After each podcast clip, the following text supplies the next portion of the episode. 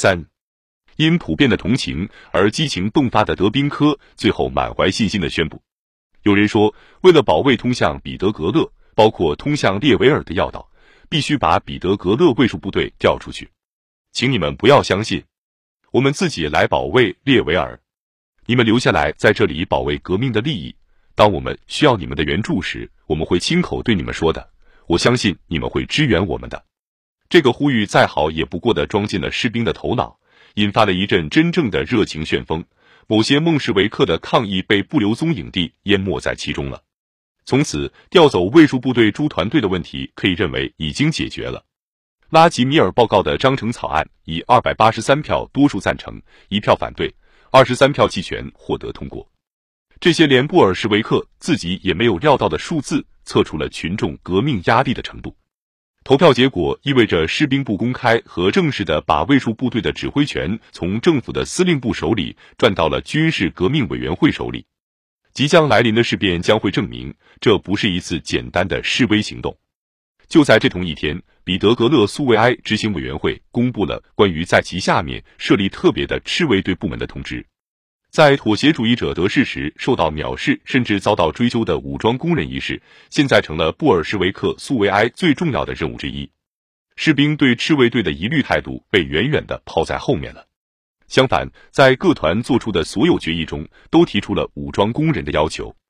从此以后，赤卫队和卫戍部队并肩站在一起了，而且很快又因他们共同隶属于军事革命委员会而更紧密的联系起来了。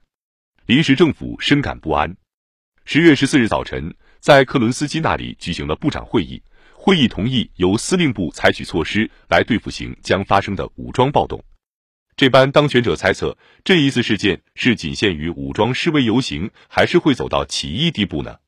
军区司令部对报界代表说：“对发生任何事件，我们都做好了准备。注定要失败的人，在自己灭亡前夕，往往要经历一次精力的高涨。”在执行委员会联席会议上，达恩模仿此刻正躲藏在高加索的侧列铁里的六月腔调，要求布尔什维克回答下面这个问题：他们要武装暴动吗？如果想，那么在什么时候？从梁赞诺夫的回答中，孟什维克波格丹诺夫得出了不无道理的结论：布尔什维克在准备发动起义，并且将领导起义。孟什维克的报纸写道：“看来，在夺取政权之际。”布尔什维克的盘算只靠的是不调走卫戍部队，但是夺取政权在这里加上了引号。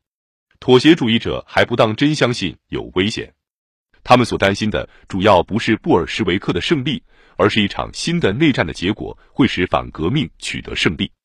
把工人武装掌握在自己手中以后，苏维埃便为自己获取武器开辟了道路。不过，这种情况并没有马上出现。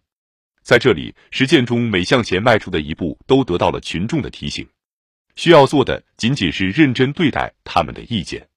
事件过了四年以后，托洛茨基在专为十月革命举行的一次回忆晚会上说道：“当一个工人代表团来到会场，并且说我们需要武器时，我说：然而军械库不在我们手里，不是吗？他们回答说：我们就去谢斯特罗茨克兵工厂。啊，那又会怎样？那里的人说。”如果苏维埃下命令，我们就给。于是我开具了一张要五千支步枪的凭据，他们在那一天就得到了这些枪支。这就是第一次经历。敌人的报刊马上大喊大叫起来，说什么凭一个还在受到叛国罪指控和取保出狱的人开的一张单据，就让国家兵工厂发了火。临时政府则默不作声。但是民主派的最高机关登台了，他发布了一项严厉命令。没有苏维埃中央执行委员会的许可，谁也不能把武器发出去。看来，在发放武器的问题上，达恩或者郭茨很少能令行禁止，如同托洛茨基很少能发号施令一样，因为兵工厂和军械库是由政府管辖的。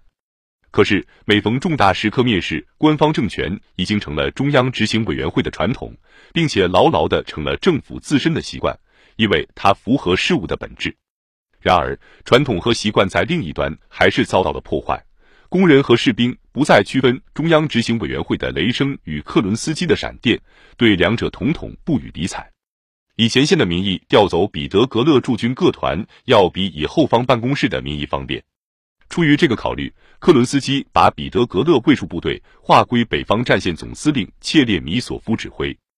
在作为政府首脑的克伦斯基取消自己对首都军事事务的领导的同时，作为最高总司令的克伦斯基又用让首都服从自己的想法来安慰自己。同样，面临要咬开坚硬核桃的切列米索夫将军向特派委员和军队委员会委员求助，通过共同努力制定出了一份最新的行动计划。